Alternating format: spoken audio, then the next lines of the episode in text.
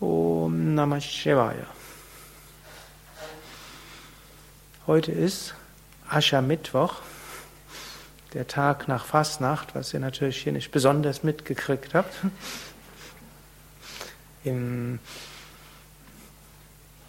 Christentum wird oft gesagt, ab Aschermittwoch sollte man fasten. Meistens ist daraus verstanden, man soll kein Fleisch essen, also das rate ich euch unbedingt. Und zwar auf Dauer, nicht nur bis Ostersonntag. Die Zeit vor Ascher, äh, von Aschermittwoch bis Ostern wird auch traditionellerweise begangen, um intensiver zu praktizieren, um sein Leben mehr auf eine höhere Wirklichkeit auszurichten, um sein Leben ja, bewusster zu leben und mehr Gott zu erfahren. Gut, in früheren Zeiten, vor der Erfindung von künstlichem Licht, vor der, von großem Handel und so weiter, da war oft die Zeit von Februar bis April, Mai war eine Zeit, wo man schauen musste, reichen die Vorräte oder wird man hungern. Und Hungersnöte gab es in Europa bis ins 19. Jahrhundert, wo Menschen an Hunger gestorben sind. Und so ist auch etwas, wir leiden jetzt nicht mal am physischen Hunger, aber wir leiden öfters an spirituellem Hunger. Und viele Menschen leiden an spirituellem Hunger, ohne es zu wissen. Und so kann man sagen, wir können jetzt diese Zeit besonders nutzen, um etwas intensiver zu praktizieren. Gut, ihr macht es schon dadurch, dass ihr hier seid. Und ihr könnt auch diese Zeit dann nutzen, in nächster Zeit vielleicht intensiver zu praktizieren. Nicht nur, wenn ihr hier seid, sondern viele von euch fahren ja auch am Ende der Woche wieder nach Hause, dass er sagt, ein bisschen mehr will ich praktizieren. Und es hat sich auch eingebürgert, dass man sagt, ja, so diese Spätwinter oder Früh Frühling ist auch eine gute Zeit, um das System zu reinigen.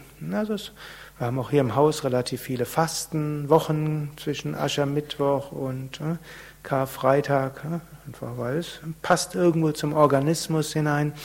Man kann auch sagen, in der Zeit will ich besonders gesund essen, vielleicht auf Zucker verzichten oder vielleicht eine gute Zeit jetzt auf Milchprodukte endgültig dauerhaft zu verzichten oder das mal ein paar Wochen auszuprobieren.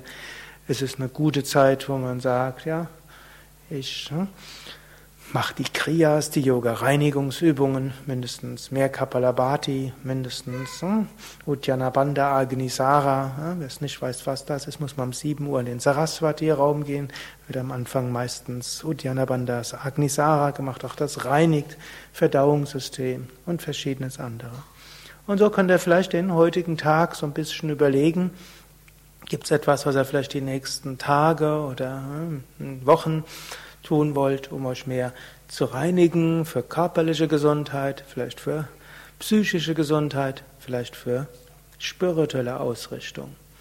Und eine der Reinigungen, energetisch, emotionell, spirituell, ist auch,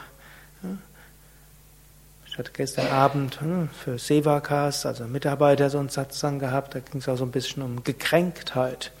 Die Psyche fühlt sich immer wieder gekränkt. Da, wo man gekränkt ist, dort weiß man, dort ist ein Ego. Und gerade diese Gekränktheiten sind die Dinge, die einem besonders, kann sagen, in der Psyche hängen. Emotionen sind was Natürliches und haben verschiedene Aufgaben. Wenn die Emotionen aber aus Gekränktheit herauskommen, dann sind sie übersteigert, überdimensioniert und auch nicht zielführend. Es ist hm, durchaus hilfreich, sich ein bisschen ärgerlich zu fühlen, wenn man sieht, dass jemand anders schlecht behandelt wird. Es ist vielleicht auch hilfreich, wenn gerade in dem Moment einem was Schlimmes passiert. Aber es ist nicht hilfreich, auf Tage, Wochen, Monate, Jahre äh, ärgerlich zu sein, wenn man sich in irgendwo gekränkt fühlt. Und so ist eine der wichtigen Reinigungen, wenn wir es vom Körperlichen wegsehen, auch, zu, auch sich bewusst zu machen, wo sind Gekränktheiten und wie könnte ich diese loslassen? Dorthin zu gehen, wo es jenseits Gekränktheiten ist, nämlich mein wahres Selbst, meine wahre Natur ist darüber hinausgehend.